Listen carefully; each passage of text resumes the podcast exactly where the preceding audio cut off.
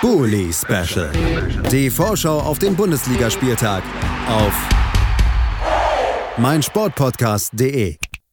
Willkommen zurück beim Bully Special auf meinsportpodcast.de. Wir sind beim vierten Spiel angelangt, was wir am 14. Bundesligaspieltag besprechen wollen. Und das ist ja ein richtiger Klassiker der Bundesliga-Geschichte. Und in diesem Jahr tatsächlich auch mal wieder eines, wo ja die Vorzeichen für Borussia Mönchengladbach so sind, wie sie es seit den vielleicht 70er Jahren nicht mehr waren. Man steht nämlich auf Platz 1, wenn man den FC Bayern empfängt, der nur auf Platz 4 steht im Moment, also deutlich unter den Ansprüchen eines Rekordmeisters, obwohl bis zum letzten Wochenende einiges gut aussah bei Neutrainer Hansi Flick. Das Ganze bespreche ich mit Olaf Nordwig vom Vollraute Podcast und mit Manuel Behlert von 90 Plus. Hallo ihr beiden. Hallo, moin moin. Servus. Schön, dass ihr beide da seid und wir fangen mal direkt mit dem Tabellenführer, mit dem Gastgeber an. 28 Punkte stehen zu Buche. Es gab die Niederlage gegen Union, über die haben wir auch letzte Woche gesprochen und dann jetzt an diesem Wochenende ein 4 zu 2 Sieg für Gladbach. Und das war ein Sieg, der, ja, finde ich, gerade gezeigt hat, dass eben Gladbach auch mittlerweile mit Spielern wie Tyram und Embolo, den man bei diesem Duell hervorheben muss, auch über eine gewisse individuelle Qualität verfügt und dass das den Unterschied machen kann. Würdest du mir da widersprechen oder zustimmen, Olaf? Also widersprechen würde ich dir nie. Aber ähm, ja, klar, das ist, zurzeit haben wir, haben wir nach vorne hin, vor allen Dingen, äh, wie man so schön sagt, da wirklich eine Wucht. Auch unterschiedliche Typen. Klar, also ein Tyram ist ohne Gleichen, also Technik vereint mit der körperlichen Robustheit und körperlichen Präsenz ist schon, schon, schon ein, ein, ein, ein Fund, mit dem man wuchern kann. Und Embolo, ähm, dass viel in dem steckt, das äh, wusste man schon oder weiß man schon immer und der kommt jetzt langsam wieder in Fahrt und das ist wunderbar. Und, aber auch ein Patrick Herrmann, der jetzt ein anderer Spielertyp ist und, und ja, die auch schon fast abgeschrieben war, spielt plötzlich hervorragend mit und von der Bank ein, kommt ein Player, oder ein Lars Stindl. Und also ähm, für unsere Verhältnisse ist das schon, schon sehr berauschend, was sich da vorne abspielen kann. Sehr berauschend muss natürlich auch die Tabellenposition sein. Weiterhin Tabellenführer 28 Punkte, aber auch mit RB zum Beispiel einen Verfolger ganz dicht im Nacken. Dann kommt jetzt Bayern 24 Punkte, das ist auch nicht so weit entfernt. Wie ist es denn so in der Rolle des Verfolgten? Ist das auch mal, ist das äh, eine andere Anspannung, mit der man in den Spieltag geht, oder ist einfach der Erfolg die, die Tabellenposition gerade nur Antrieb?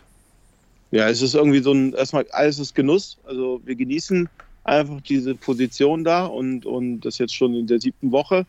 Ähm, auch jetzt, auch dass man das Fakt, der Fakt, dass man bei einer Niederlage auch weiterhin vor den Bayern bleiben würde, das ist natürlich auch was, wo man einfach äh, mal, mal drauf blicken kann, ähm, was, wir, was wir jahrelang nicht mehr hatten. Also man fühlt sich so ein bisschen äh, in die 70er sozusagen versetzt. Äh, die habe ich sogar live erlebt, deshalb bin ich Gladbach-Fan.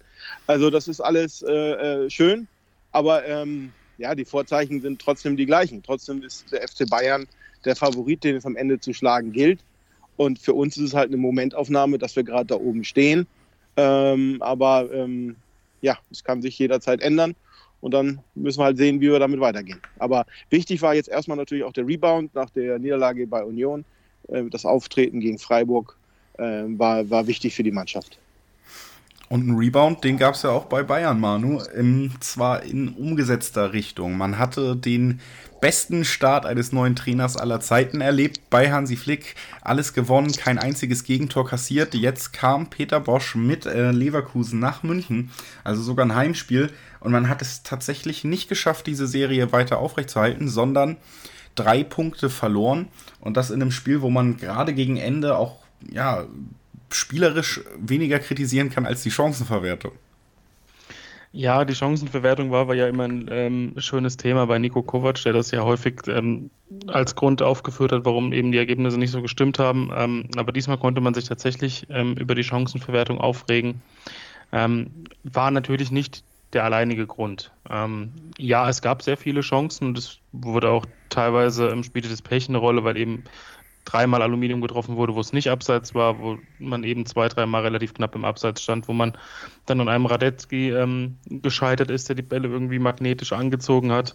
Ähm, Gleichermaßen muss man aber auch sagen, dass das bei aller äh, Liebe und bei allem, bei aller Wucht, die man in der Offensive hatte, auch ein bisschen ungenau war, dass da immer wieder mal ein Angriff nicht so perfekt zu Ende gespielt wurde, dass die Entscheidungsfindung im letzten Drittel nicht ideal war.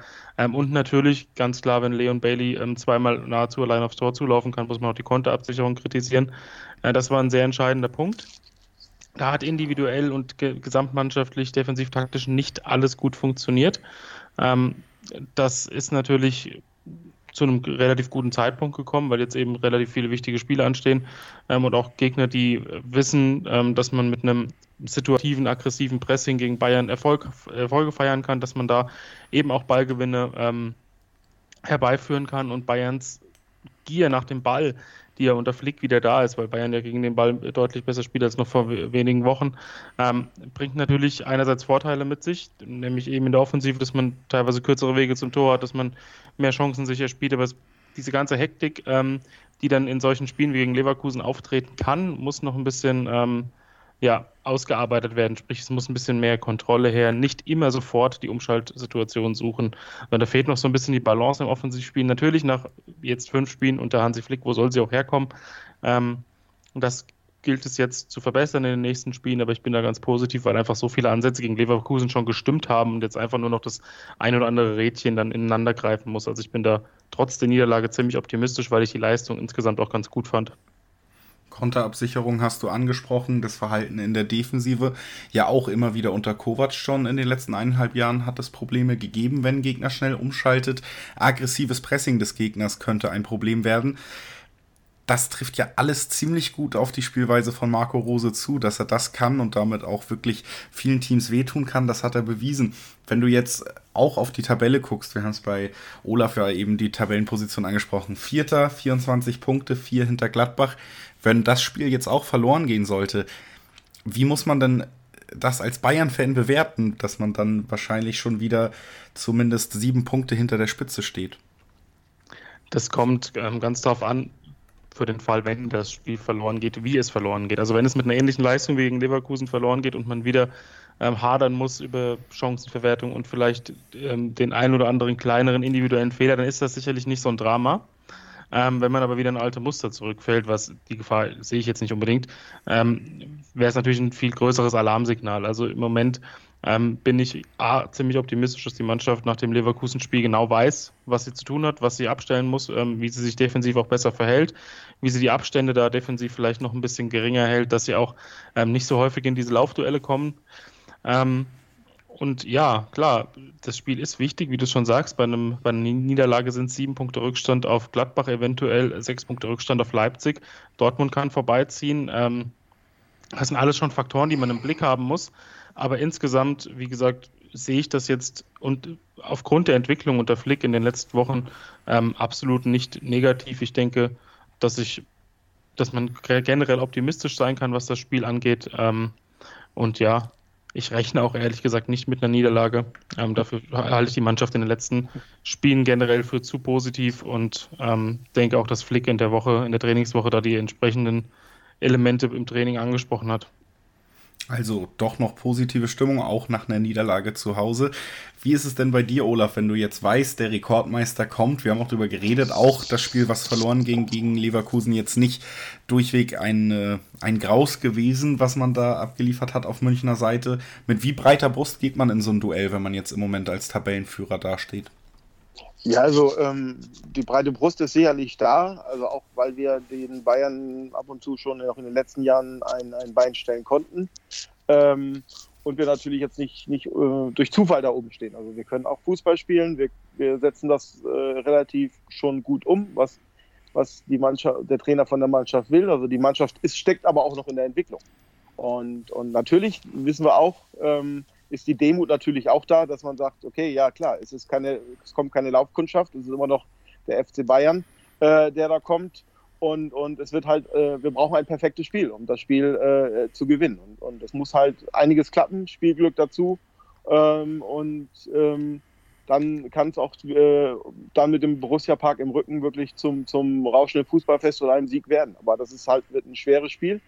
Ähm, weil auch natürlich die, der FC Bayern jetzt gerade äh, äh, wieder zur Form findet und, und zu seiner Stärke findet und damit auch zu dem Selbstbewusstsein und zu dem selbstbewussten Auftreten. Aber äh, ich denke nicht, dass sich unsere Mannschaft jetzt äh, dahinter verstecken muss, sondern ähm, wenn alles gut läuft, auf jeden Fall einen offenen Kampf äh, liefern kann. Das ist also die Ausgangssituation vor diesem Spiel, die Stimmungslage auf beiden Seiten. Lasst uns das Ganze dann auch nochmal mit einem Tipp offiziell machen. Olaf, was glaubst du, wie wird das Spiel ausgehen? Puh, ähm, na gut, ich bleibe einfach, äh, es muss einfach optimistisch sein und ich sage einfach, wir gewinnen das Spiel. Äh, auch ein bisschen mit provokativ 3 zu 0.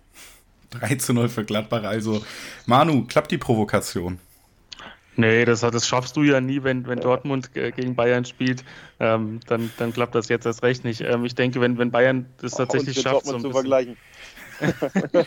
ja, gut. Da seid ihr euch jetzt einig, ja. ja, ja. Ähm, ich denke, wenn man es schafft, die Tiefenläufe da von, von Gladbach in der Offensive, die wirklich brillant sind, die auch in den letzten Spielen herausragend funktioniert haben, ähm, gerade auch wenn dann Zakaria ein bisschen an treibt, wenn man da die Lücken schließt, wenn man da ein bisschen kompakter ist als in den letzten, also äh, als in dem Spiel gegen Leverkusen, ähm, dann bin ich sehr optimistisch, dass Bayern das gewinnen wird. Ein Schützenfest oder sowas ähnliches erwarte ich natürlich nicht. Ähm, das wird Gegenwehr bis zur letzten Sekunde. Gladbach kann auch mal binnen zwei, drei Minuten äh, zwei, drei sehr gefährliche Situationen herbeiführen. Deswegen ähm, rechne ich mit einem knappen Auswärtssieg und sage 2 zu 1 für Bayern. Dann finde ich mich mal irgendwo in der Mitte ein und äh, tippe ein 2 zu 2 der spannenderen, spektakuläreren Sorte an diesem Wochenende. Ähm, Wäre ja auch schön für andere Vereine, die vielleicht doch noch wieder oben rankommen wollen. So, äh, und damit ähm, bedanke ich mich bei euch beiden. Schön, dass ihr da wart. Gerne. Gerne. Und wir hören uns gleich wieder mit dem fünften Spiel, was wir besprechen wollen. Das ist dann Freiburg gegen Wolfsburg. Das äh, bekommt ihr gleich hier zu hören. Es lohnt sich also auf jeden Fall dran zu bleiben. Bis gleich. Bully Special. Die Vorschau auf den Bundesligaspieltag auf meinsportpodcast.de. 90 Plus On Air. Der Podcast rund um den internationalen Fußball. Mit Marius Merck und Chris McCarthy. Da herrscht ein enormer Druck, da werden Unsummen investiert, um den Erfolg regelrecht zu erzwingen. Jeden Monat neu auf meinsportpodcast.de